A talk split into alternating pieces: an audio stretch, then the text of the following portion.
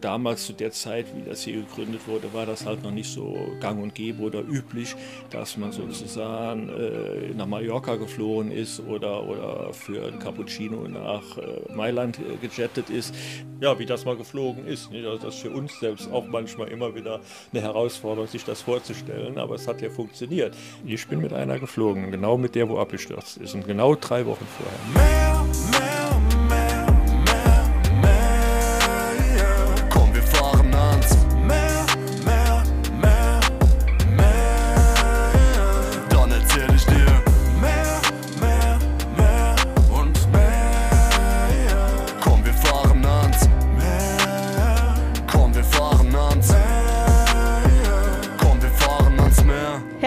Willkommen zur zwölften Folge von Mehr statt weniger. Ich bin Lena und auch heute ist Henrik wieder mit dabei. Absolut, freut mich und eine Sache können wir direkt vorne wegnehmen. Das ist heute gar nicht so selbstverständlich, denn normalerweise nehmen wir in Anführungsstrichen immer zu Hause auf in Duisburg. Heute sind wir aber tatsächlich in Hermeskeil, einer Kleingemeinde in Rheinland-Pfalz in der Nähe der luxemburgischen Grenze. Genau, Trier. Trier, ja, Trier können wir auch sagen. ähm, genau, ja, das hat auch einen guten Grund, denn hier in Hermeskeil befindet sich die Flugausstellung Junior, die größte private Flugzeugsammlung Europas mit über 100 Flugzeugen auf knapp 80.000 Quadratmetern, die die Geschichte der Luftfahrt erzählt. Das Besondere ist, dass das Ganze ein Familienunternehmen ist und Peter Junior, dem die Flugausstellung gehört, ist heute unser Gast. Wir freuen uns sehr. Hallo, Herr Junior. Ja, hallo, herzlich willkommen. Dankeschön. Schön, dass Sie sich heute die Zeit für uns nehmen. Wir können ja vielleicht mal anfangen. Also wir können auch ganz offen sein. Es ist heute Dienstag. Guck kurz auf die Uhr, kurz vor zwei. Wie sieht denn so ein Tag bei Ihnen aus hier in der Flugausstellung? Was machen Sie den ganzen Tag? Oh, das ist aber ein bisschen umfangreich. Also das, das Gleich das mit einer gut. ganz großen Frage angefangen. ja, nein, gut, das ist ja nicht wie in normaler Firma oder so, dass man immer jeden Tag dasselbe macht. Also ich denke jetzt da mal so an so einen Bäckermeister, der da immer seine Brötchen formt und backt. Bei uns ist das alles individuell. Also jeder Tag ist ganz anders gestrickt. Also das, wir haben ja einen Publikumsbetrieb und das Publikum ist auch jeden Tag ganz anders.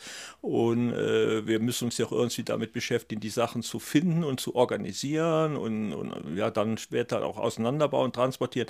Also da ist unwahrscheinlich bunt das Leben oder der, der Tagesablauf. Also es da wird ist, also nicht langweilig. Nee, das, mit Sicherheit nicht. Also der Tag ist immer schneller zu Ende, wie man will.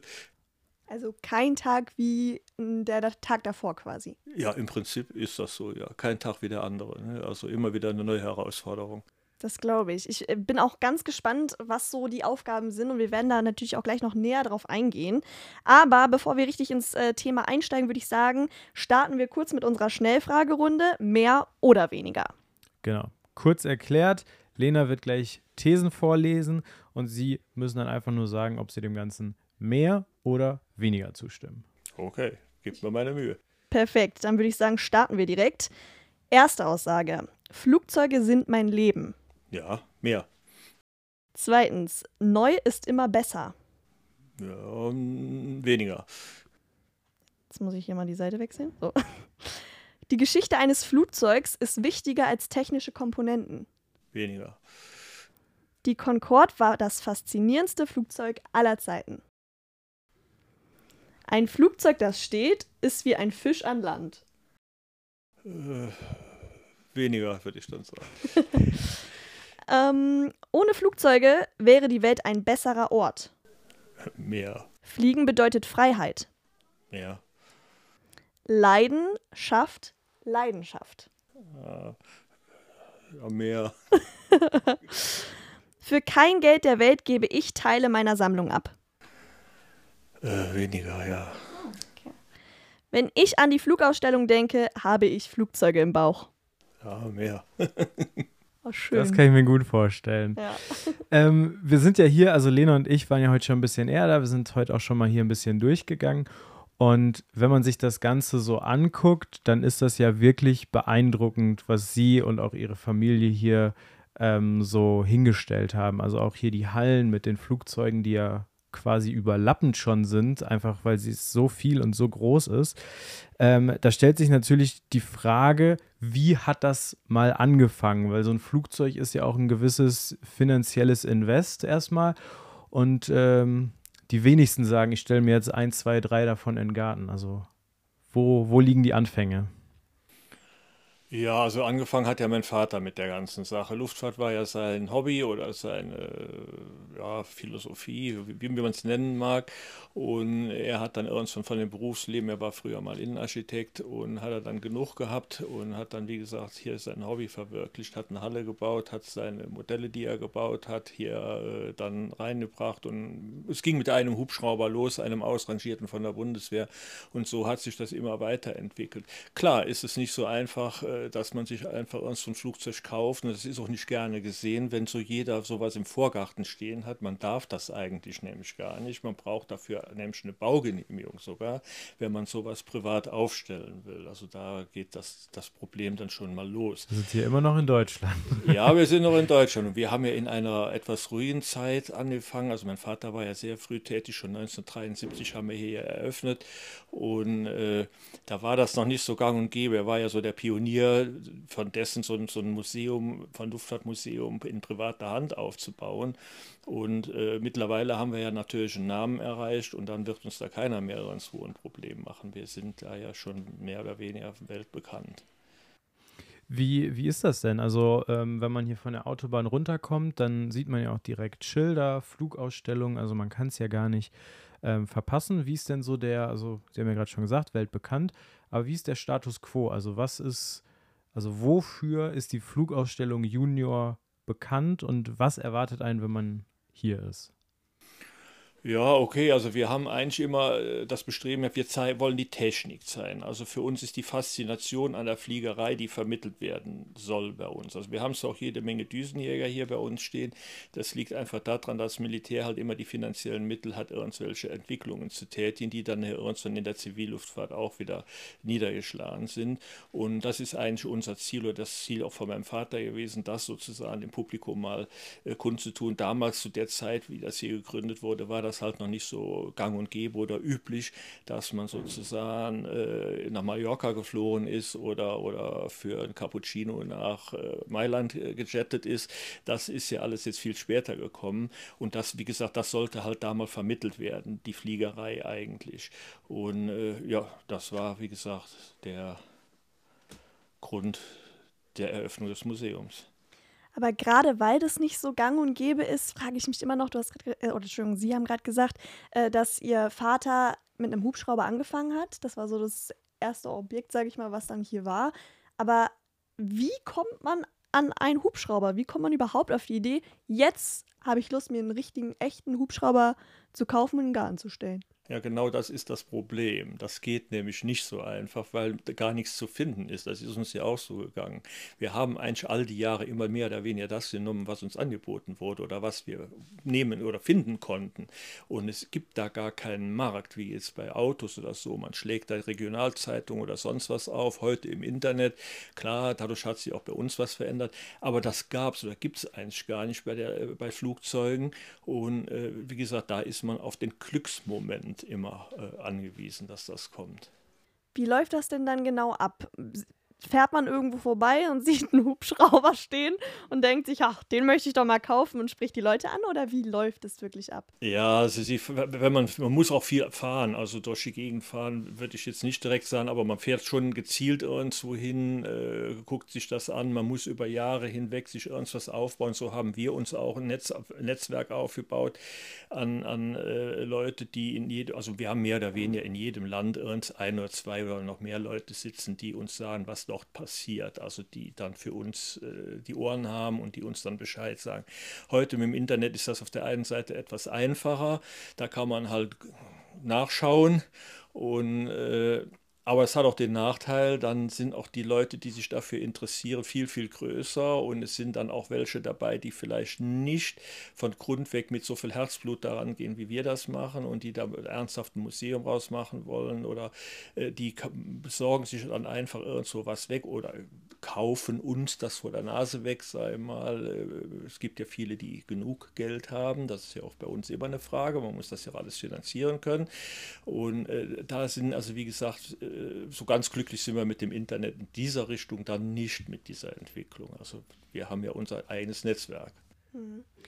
Also es gibt nicht sowas wie ein eBay Kleinanzeigen für Hubschrauber und. Ja, das, das kann schon mal passieren, dass da was drinsteht, dass da was kommt, aber das sind meistens dann auch Sachen, die für uns gar nicht mehr interessant sind, weil wir sie sehr wahrscheinlich schon haben oder wenn sie es Ähnliches haben. Also, äh, das ist so ähnlich wie beim Automarkt VW Käfer gibt es wesentlich mehr wie ein Bugatti. Also, das ist eben genauso ist das. Und wenn Sie den Bugatti suchen, werden Sie den nicht so einfach finden. Und das ist hier mehr oder weniger vergleichbar. Mhm.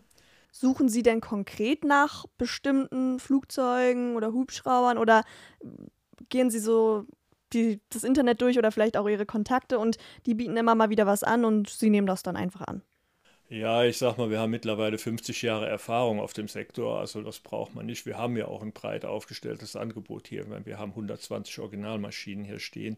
Wir haben eigentlich damit alle Sparten soweit abgedeckt. Natürlich gibt es irgendwelche Sachen noch, die man vielleicht gerne hätte. Dann passt man da natürlich genau oder genauer drauf auf, aber man weiß auch auf der einen Seite ganz genau, dass sowas sehr wahrscheinlich nie auftauchen wird, weil man das ja alles kennt, was sozusagen hier in Europa rumsteht oder was, was, was äh, benutzt wird und man kennt auch mittlerweile so gewisse Auflagen.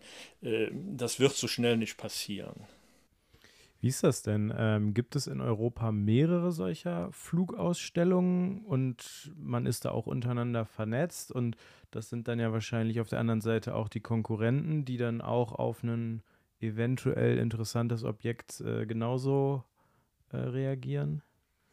Ja, natürlich gibt es mehrere in Europa. Ich sag mal, in jedem äh, Staat gibt es sozusagen schon äh, auch die nationalen Museen, die sozusagen von der Regierung oder von den, den Luftwaffen äh, dann betrieben werden. Das gibt es schon, aber wir sind eigentlich keine Konkurrenten. Ich muss sagen, das sind Mitstreiter sozusagen. Wir haben zu dem einen oder anderen halt mehr oder weniger Kontakt, ist klar. Wir tauschen auch Sachen mitunter aus. Also wenn wir was haben und dann tauschen wir gegenseitig. Wir haben das öfters mit Frankreich oder so gemacht. Also das äh, passiert auf jeden Fall schon. Also da arbeiten wir schon zusammen. Also austauschen wirklich so im Sinne, wie man das früher als Kind so mit seinen Panini-Stickern gemacht hat, dass man gesagt hat, hier den weiß ich nicht, den Hubschrauber XY habe ich zweimal oder hier habe ich noch einen Rotor rumfliegen. Wollen wir da nicht mal tauschen? Genau, Sie sind auf dem richtigen Weg. So, so sieht das tatsächlich aus. Denn es gibt vielfach Leute, die äh, Material haben, auch im Privatsektor. Äh, da spielt Geld eine untergeordnete Rolle. Also das sind meistens Leute, die sich das alles wunderbar leisten können. Und da geht es halt nur um das Objekt. Ja. Und wenn man da ein paar gut äh, in der Hinterhand hat, dann hat hat man äh, gute Pokerchancen. Nicht? Ich frage mich jetzt aber immer noch, wie das genau ist. Also, ich meine, die fliegen, die sind ja mal geflogen. wann wird denn so ein Objekt verkauft oder getauscht? Also, wann wird's Wann steht es einfach nur noch rum und dann wird gesagt, okay, jetzt geht es in irgendeine andere Hand für eine ja, Ausstellung? Ja, das ist auch alles wieder individuell. Also wie gesagt, äh, es gibt Maschinen, die lange fliegen. Ich denke an die Phantom, die fliegt jetzt auch schon 50 Jahre und, und fliegt in anderen Nationen immer noch. Es gibt Maschinen, die nicht so lange geflogen sind. Das kommt immer, hängt ja auch daran, äh, wie sich die Technik weiterentwickelt. Und wenn wieder was bahnbrechend Neues kommt, brauchen wir das Alte nicht mehr. Es ist ja bei uns hier meistens so, in, in unseren westlichen Ländern hier, dass diese Maschinen dann wieder an Drittländer verkauft werden und machen dann da noch 20 Jahre oder so und dann bleiben die dann da unten irgendwo stehen und dann sind die für uns, je nachdem wie groß die sind, natürlich auch nicht mehr so einfach von da unten, wenn sie nicht mehr fluchtüchtig sind, wegzuholen. Also das ist alles so ja, ein bisschen schwierig zu erklären. Okay. Ja, ist ja vielleicht auch mal eine interessante Frage. Wie kommen denn diese ganzen Flugzeuge hier überhaupt hin? Also die sind ja schon groß. Ja, die sind ja, also wir haben hier keine Start- und Landebahn gesehen. Ja, das war ja auch sozusagen so ein bisschen der Kniff an der Sache, zu sagen, oh, die Leute fahren hier durch den schönen Hochwald und dann auf einmal werden sie hier äh, mit einem Flugzeug auf der grünen Wiese konfrontiert und das ist dann so der Eyecatcher für uns, also das, äh, dieser Kontrast. Ja, das, das, das war dann was, was uns jetzt, äh, war unsere Geschäftsidee auch mit. Ja, wie gesagt, äh, die Maschinen muss man überall holen, wo sie sind. wir haben Maschinen geholt in Wales, in, in, in, in, in äh, Schottland, wir haben in, in Dänemark geholt, in Spanien. Das ist überall, wo es halt steht, muss man hin auseinanderbauen, auf irgendwelche Maße bringen, dass es auf den LKW passt, dass man das dann hier hinfahren kann. Glücksfall ist natürlich, wenn das Ding noch fliegt und man das noch möglichst auf den nächsten Flugplatz bringen kann. Haben wir auch schon mehrfach gemacht. Ist natürlich für uns immer super toll, weil das ist der Garant, dass die Maschine komplett ist, weil sonst sonst wäre sie nicht in der Luft. Also da braucht man nicht nach einem Makel zu suchen. Den gibt es dann nämlich nicht. Und wenn Sie das irgendwo abholen, dann ist das auch immer am Anstand. Fehlt hier was, da was und dann fängt danach eine endlose, heillose Recherche an, um diese fehlenden Teile zu finden, um das Ganze zu komplettieren. Das kann mitunter schon mal Jahre dauern, bis das dann fertig Krass. wird. Sind denn die Flugzeuge oder auch Hubschrauber, die hier bei Ihnen stehen, sind die alle, sage ich mal, komplett? Oder, also ich meine, fliegen werden sie jetzt ja nicht mehr, aber sind sie so weit ausgestattet, dass sie, wenn man es drauf anlegen würde, die theoretisch nochmal zum Laufen kriegen würde? Ja, da haben wir eigentlich immer sehr viel Wert drauf gelegt, dass wir das, auch wenn sie mal nicht komplett waren, so wieder zusammentragen, sozusagen im Laufe der Zeit, dass das wirklich authentisch und komplett ist. Äh, ob man das nochmal fliegen kann, also wir haben schon mal was abgegeben, wieder nach Amerika und so, was wir auch wirklich doppelt oder dreifach hatten, was auch dann wieder geflogen ist. Äh, es gibt auch andere Sachen. Unser Rettungshubschrauber, den wir haben, der ist hier geflogen. Der ist auch mit der Auflage hier, dass bei einem Krisenfall die Maschine wieder reaktiviert werden kann. Also ich glaube, das sagt genug. Also ich, ich muss wirklich sagen, ich finde es verrückt, dass man dann auch diesen Flieger oder einen Hubschrauber oder was auch immer auseinanderbaut und dann transportiert man das wirklich vom, vom anderen Ende der Welt hierher und dann wird es hier einfach wieder zusammengebaut und dann steht sie einfach. Ich glaube, man muss halt auch wirklich, man muss einfach mal vorbeikommen, um sich um zu sehen, wie das hier aussieht, weil es wirklich krass ist. Hier hängen dann einfach, ja, mehrere riesige Flieger an der Decke und stehen halt, ich sage immer Garten dazu. Sie haben vorhin schon gelacht, als ich gesagt habe, sie stehen im Garten, weil es natürlich nicht einfach so ein Garten ist, der hier ist. Es ist einfach ein riesiges Außengelände. Mit wie vielen Fliegern, wie viele Flieger haben Sie draußen aktuell? Also wir haben jetzt insgesamt 120 Maschinen, ich weiß glaube ich nicht, 60 oder 70 stehen draußen. ich sag, das sind halt die dem, größten. Auf dem Drohnenbild äh, vom Garten, in Anführungsstrichen, habe ich ja mal nachgezählt, da bin ich auf 57 gekommen. Da sehen Sie mal, da wissen Sie mehr wie ich. Also da ist natürlich klar, die kleineren Maschinen wie Segelflieger oder sowas stehen alle natürlich in der Halle, weil die sind ja aus Holz und Stoff bespannt und das kann man halt nicht draußen lassen. Und die große VC10, die ist ein bisschen schwierig mit ihren 152 Tonnen sozusagen als vier Australia Jet mit 160 Passagiere irgendwie mal hier in die Halle zu bringen. Also so groß sind unsere Hallen dann jetzt auch wieder nicht, beziehungsweise den Platz nutzen wir dann für eine Vielzahl anderer, die auch schützenswert sind. War Platz jemals ein Problem oder also man hat ja klein angefangen. Ja, also Platz war eigentlich schon immer ein Problem. Angefangen haben wir vor 50 Jahren mit 7000 Quadratmeter und eine Halle mit 500 Quadratmeter. Und äh, immer so, wie was dazu kam, ist das Ganze dann erweitert worden und gewachsen, so peu à peu bis auf den heutigen Stand. Äh, von 80.000 Quadratmeter haben Sie ja schon gesagt. Und wir haben jetzt vier große Hallen mit 4000 Quadratmeter insgesamt. Äh, wir haben natürlich unsere Hallen, die sind ja auch ziemlich hoch, haben wir auch die Flugzeuge an der Decke hängen. Also wir haben so, so zwei zwei, drei Etagen in den Hallen, äh, um dann alles unterzukriegen. Denn jeder Standplatz kostet ja Geld und wir wollen die guten Schätzchen ja möglichst viele davon unterbringen. Also deswegen sind das mehrere Etagen bei uns. Einfach nur Wahnsinn. Die Frage, ähm, die ich jetzt noch so im Kopf habe, die fliegen ja jetzt alle nicht mehr oder werden nicht mehr aktiv genutzt. Aber müssen die trotzdem gewartet werden? Müssen muss da was heile gemacht werden? Kommt vielleicht sowas wie ein TÜV vorbei, der irgendwie kontrolliert? Nee, ein TÜV kommt nicht mehr vorbei und kontrolliert nicht. Also werden wir das Bundesluftfahrtamt, aber das, wie gesagt, dann wäre mehr im den Zustand. Das ist natürlich äh, nicht finanzierbar. Das ist äh, Wahnsinn, was das kostet. Und äh, ein Flugzeug muss ja auch dann regelmäßig geflogen werden und alles. Das können wir ja gar nicht. Wir haben ja was aufgehangen und in der Halle so hergerichtet als Optik für die, für die Leute. Also dann wäre es ja nur noch ein Flugplatz. Also das äh, ja, wäre da nicht interessant, denke ich, für die Leute auf der einen Seite. Aber gucken Sie regelmäßig äh, und montieren da noch irgendwie was oder reparieren da irgendwas oder wird damit einfach wirklich gar nichts mehr gemacht mit den Fliegern? Nein, wir haben die ja alle konserviert sozusagen und äh, ja, in der Halle ist die Arbeit außer Staubwischen eigentlich sehr reduziert, äh, Gott sei Dank. Aber die Außenwanderer macht uns natürlich schon einen Haufen Arbeit. Also es muss immer wieder nachgeguckt werden, hier was nachgebessert werden, die Umwelt oder, oder die, die, die Witterung, die äh, sollte ja auch ihre Sache hier. Also wir müssen laufend alles neu lackieren. Also wir haben da so einen Plan mehr oder weniger, was nach gewisser Zeit die Maschine wieder neu lackiert wird. Wenn, äh, Im Rundgang sieht man das ja auch, dass Maschinen neu sind, andere sind wieder älter. Also die das muss man halt immer machen. Dieses Pflegeprogramm ist da und das ist auch sehr aufwendig. Und es ist auch nicht so einfach, wenn man das hier im Hochwald sozusagen immer unter freiem Himmel machen muss, ist man sehr witterungsabhängig. Und wenn das Wetter mal nicht so passt in einem Jahr, dann gibt es auch so einen Stau. Nicht? Vielleicht ist man dann im nächsten Jahr ein bisschen emsiger und schafft wieder ein bisschen mehr. Aber ich sag mal, wir haben es bisher eigentlich immer ganz gut hingekriegt.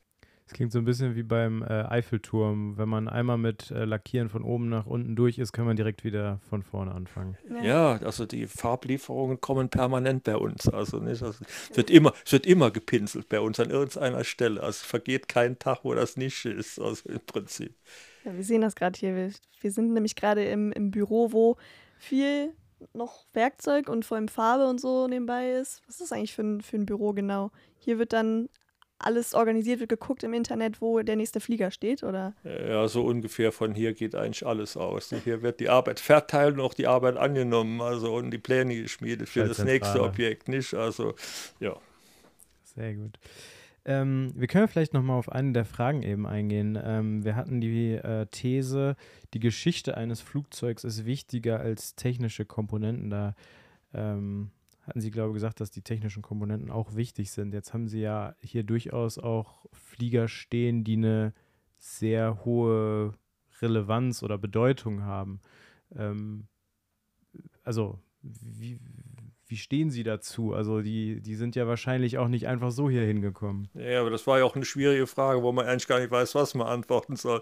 Also wir sind natürlich technikaffin, aber wir sind ja auch die Museumsleute. Also wir wollen auch das Alte haben oder pflegen, das ist ja unsere Aufgabe. Und, aber trotzdem interessiert uns ja die Technik. Also das ist jetzt eine Frage, wo man nicht weiß, wo man mit den beiden hinspringen soll. Gott sei Dank hat man ja zwei, aber das ist ja... Ein klassisches Dilemma. ja, das war jetzt so ein bisschen Dilemma, ja. Also da weiß weiß man jetzt nicht, in welche Richtung man sich da äußern soll.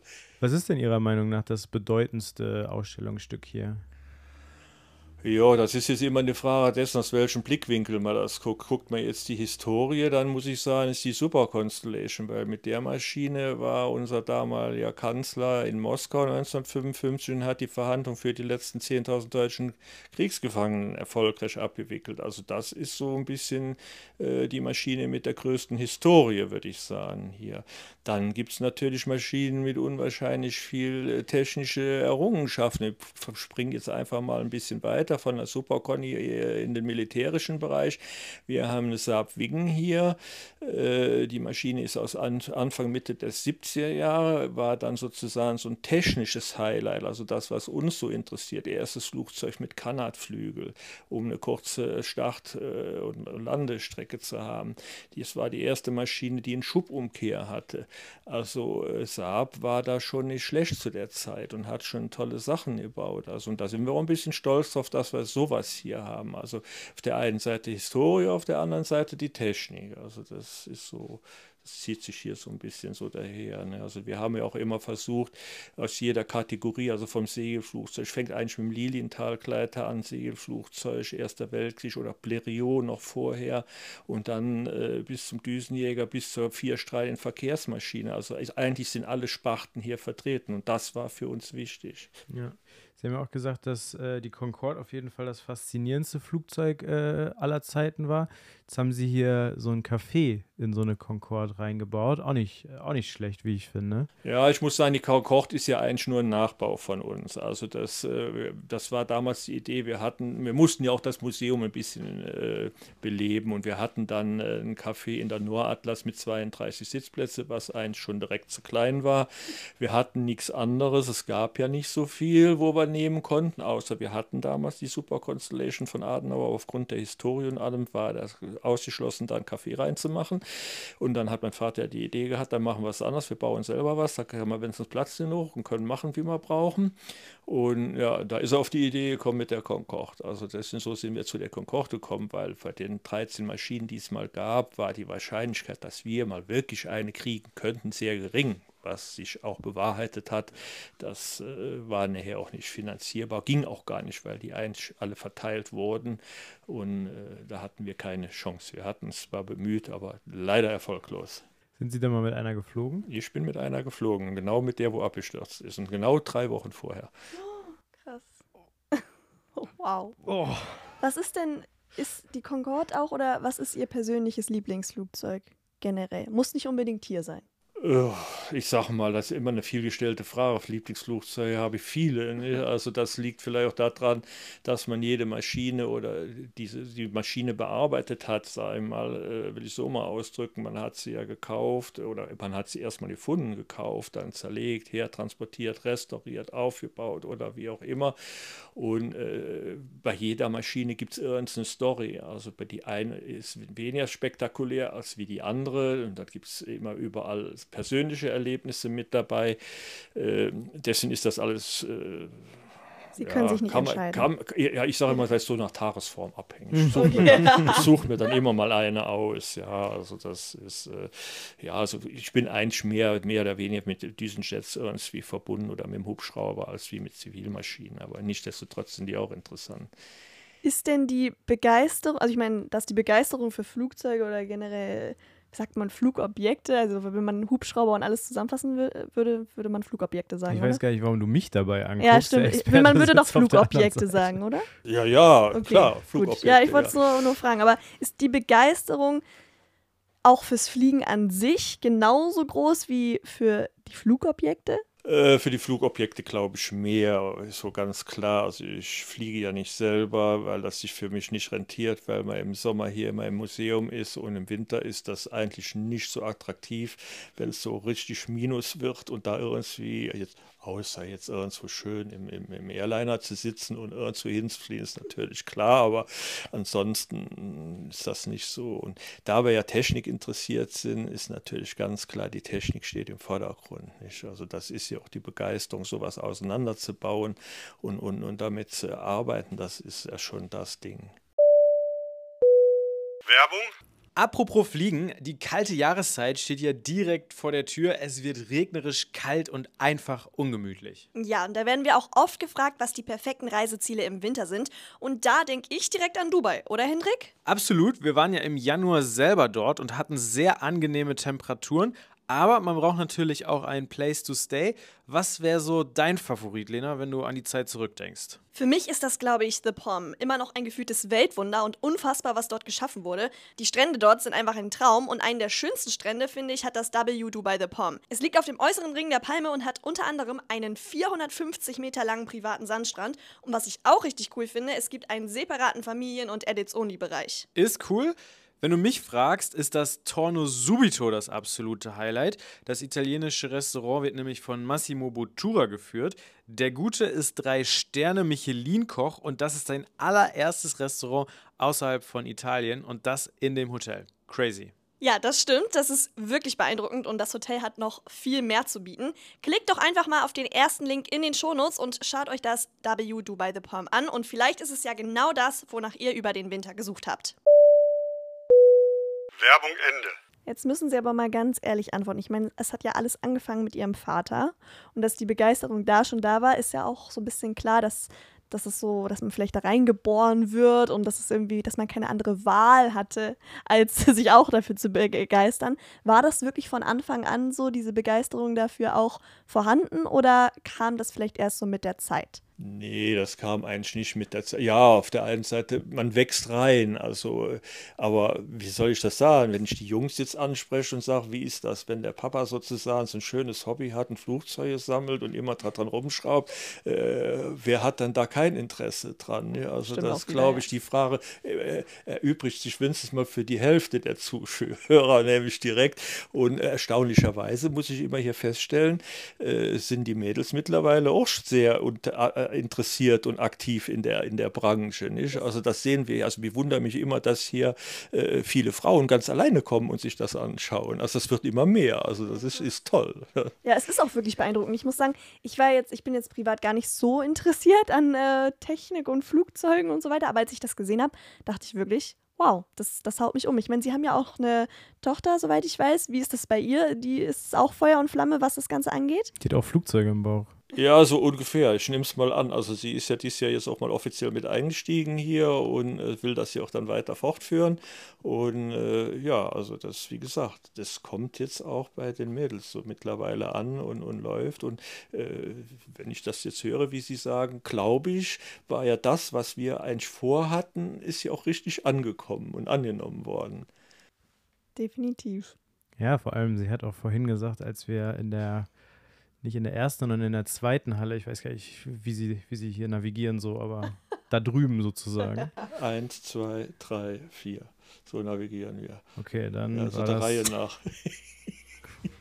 ja, ein bisschen schwierig für Außenstehende, ja, Gottes genau. Willen. Auf jeden also Fall in Problem. einer der vier Hallen sagte Lena, ich finde, das riecht hier auch so gut. Ja, es gibt ja auch Menschen, die ähm, an Tankstellen stehen und das auch ja, das gerne mögen. Ja, ich das finde, ich riecht auch total gut, aber hier roch das auch so irgendwie alt und irgendwie ja, jetzt würde man Geschichte quasi riechen. Das war ja, mega. Das ist, das ist der museale Geruch, nicht? Also ich sage ja der, immer scherzhaft, das ist Männerparfüm. Also ja, mit Sicherheit. Wir, wir, wir, würden es irgendwann mal versuchen, irgendwie in Fläschchen zu packen und zu verkaufen, ich weiß nicht. Aber ja, das ist halt das Alte, das ist das Öl. Man sieht ja, dass die Flugzeuge geflohen sind. Also die, man, die merken dadurch, dass die Maschinen äh, nicht ewig draußen gestanden haben und alt sind und nur noch mit der Farbe zusammengehalten werden, denn die Maschinen sind alle geflogen Augen. Und das ist halt der Geruch sozusagen äh, vom Öl, von Hydraulik, vom Leder und sozusagen. Und die Maschinen haben alle, wenn, wenn sie äh, mal in so eine Maschine reinkommen, die haben alle ihren eigenen Geruch. Das ist wie beim Oldtimer-Auto. Wenn sie da die Tür aufmachen und die haben alle ihren eigenen Geruch. Und das ist eben so. Und das, der geht doch gar nicht weg. Also das, das ist halt einfach so. Das, das gehört dazu. Ja, ich finde teilweise zum Beispiel dieser Polizeihubschrauber, der hier ganz vorne direkt im Eingangsbereich steht, wenn man da reinguckt, da habe ich irgendwie schon direkt so einen Geruch. Also ich kann mir vorstellen, wie das da drin riecht. Einfach allein schon von den Polstern, von den Sitzen, so. Nach Polizei. ja, der, der ist ja aus dem Osten, also der hat noch so richtig das östliche Flair. Aber wie gesagt, die Maschine ist flugtüchtig, nicht? Also die ist geflogen worden, wie wir sie gekauft haben. Die wurde damals auch bei der Wende übernommen. Die hat auch noch ein Westkennzeichen gekriegt. Und wie gesagt, die war flugtüchtig, wie wir die geholt haben. So steht die hier. Faszinierend. Da können Sie die Deckel aufmachen und dann sehen Sie die schönen Motoren, die da drin sind, die noch schön mit Öltropfen. Ne? Also, Krass. Ja. Ich muss auch ganz ehrlich sagen, habe ich Lena eben auch schon gesagt, als ich hier durchgegangen bin, so, also bei manchen Flugzeugen oder auch Hubschraubern hätte ich Sorge gehabt. Aber das ja, natürlich aus der heutigen Sicht, ne? wenn man irgendwie, weiß nicht, mit so einem A320 da ähm, nach Mallorca fliegt, wie andere irgendwie mit dem Bus fahren, dann sind natürlich hier gewisse Flugzeuge dabei. Ja, die, ja, die sind einfach groß und sperrig und man kann sich einfach nicht vorstellen, wie sowas in der Luft fliegen ja, kann. Genau, genau. Ja ja, wie das mal geflogen ist. Nicht? Also das ist für uns selbst auch manchmal immer wieder eine Herausforderung, sich das vorzustellen, aber es hat ja funktioniert. Ich, oder wenn man so Blériot oder solche Sachen sieht, da muss man sagen, die waren mutig früher. Nicht? Also, ja, wirklich mutig. wirklich, ja. Können Sie denn irgendwie schon sagen, welches Flugobjekt Sie gerade im Auge haben, was Sie unbedingt hier noch haben wollen? Haben Sie da irgendwas? Ja, gut, das gibt vielleicht mehreres. Wir suchen immer noch vielleicht einen F-16 oder sowas, wobei wir aber mittlerweile sogar schon eine Cockpit-Sektion haben und da schon einige Zeit dran rum am Basteln sind. Das ist halt leider nicht komplett das Teil, da muss gesucht werden. Wir sind ja schon jetzt zwei, drei Jahre oder was dran, irgendwie was zusammenzutragen. Irgendwann wird es wohl fertig werden. Aber wir haben dann jetzt im äh, Frühjahr einen Learjet bekommen, den, der ist auch komplett und das war dann einfach. Wir haben das Ding mehr oder weniger nur auseinandergebaut, transportiert und hier jetzt wieder aufgebaut. Er ist zwar jetzt noch nicht ganz fertig, fertig, aber wie gesagt, das ist für uns auch immer so ein bisschen das Problem. Der Manpower, die muss verfügbar sein. Wir müssen ja auch viel restaurieren und müssen immer gucken, wie man, wo, was man zuerst macht. Also das, äh, aber wie gesagt, das war jetzt das, womit wir uns zum Schluss beschäftigt haben. Was jetzt noch neu kommen wird, weiß ich nicht. Das müssen wir gucken. Das gibt sich dann. Das kann morgen schon ein Telefonat geben und dann ist ein neues Projekt sozusagen in der Tasche. Kann auch noch was dauern. Man weiß es nicht. Also das war immer so bei uns. Wir können nichts vorplanen. Immer ad hoc. Also wir haben auch schon von heute auf gleich sozusagen im Auto gesessen und sind irgendwo hingefahren und haben was gemacht. Weil Sie gerade die Manpower angesprochen haben, wie viele Mitarbeiter haben Sie hier? Hm, aktuell glaube ich 15 oder 16, also es war schon mal was mehr. Durch Corona haben wir auch was verloren. Das war jetzt oft ein bisschen eine blöde Zeit für uns, äh, da wir nicht aufmachen durften und alles hat das uns auch ein bisschen zurückgeworfen. Ja, klar. Mhm. Und Besucher, haben wir gelesen oder vielleicht sogar auch schon gesagt, sind so um die 100.000 im Jahr, richtig? Genau, ja, ja, in der Saison. Also wir haben eine Sommersaison, sieben Monate, vom 1. April bis zum 1. November einschließlich und dann gehen wir hier in die Winterpause. Das muss man sich daher vorstellen, da wir 570 Meter Höhenlage hier haben, kann der Schnee bei uns auch schon im Oktober sein. Also oh. deswegen äh, ist im Winter generell zu weil wir dann keinen Betrieb aufrechterhalten können. Und was äh, ist so die Hauptzielgruppe bei den Besuchern? Kann man das so sagen? Sind es eher Männer, Frauen, welchen Alters oder ist es total gemischt tatsächlich? Total gemischt, ganz total gemischt. Also wir sind auch international besucht in Sommerzeit, in der Ferienzeit sind wir stärker mit Benelux äh, frequentiert als wie mit deutschen Besuchern. Also das ist alles. Also wir haben jetzt letzte Woche noch einen Bus aus Finnland gehabt, der extra runtergekommen ist. Also Krass. wir haben Leute, haben schon einen Professor gehabt, der ist aus Tokio extra gekommen. Also das, da müssen wir dann auch noch hier äh, Anfahrt, Abfahrt, Hotel und alles besorgen und machen, machen wir alles. Also Sie kümmern sich darum. Ja, meine Mitarbeiter. Wow, okay. Hast du auch gelernt, hier werden Aufgaben delegiert. ja, ja, ja, ja, ja. Ja, für Luftfahrtfreunde tut man viel, nicht? Also. Ich meine, wir sind auch heute aus Duisburg gekommen, von ja, daher. Ja, sehen Sie.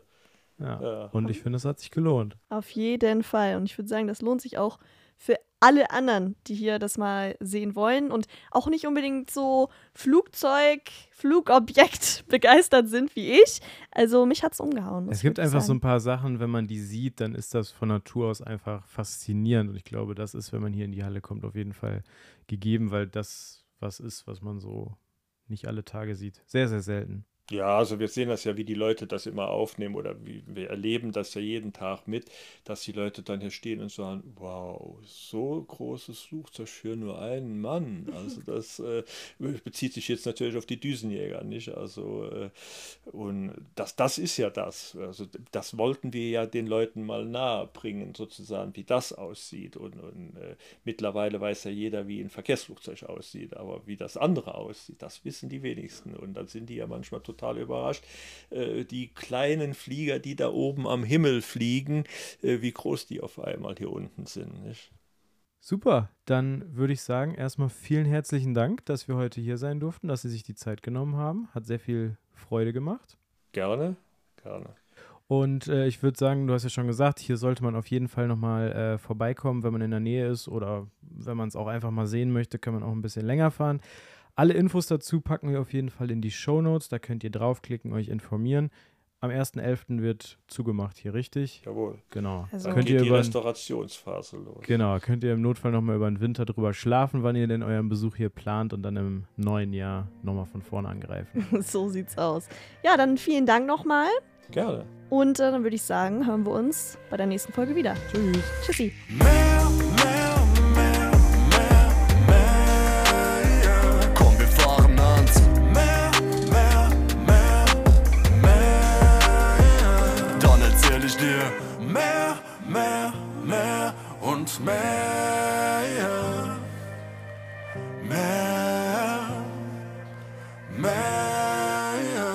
Frage noch ganz zum Ende.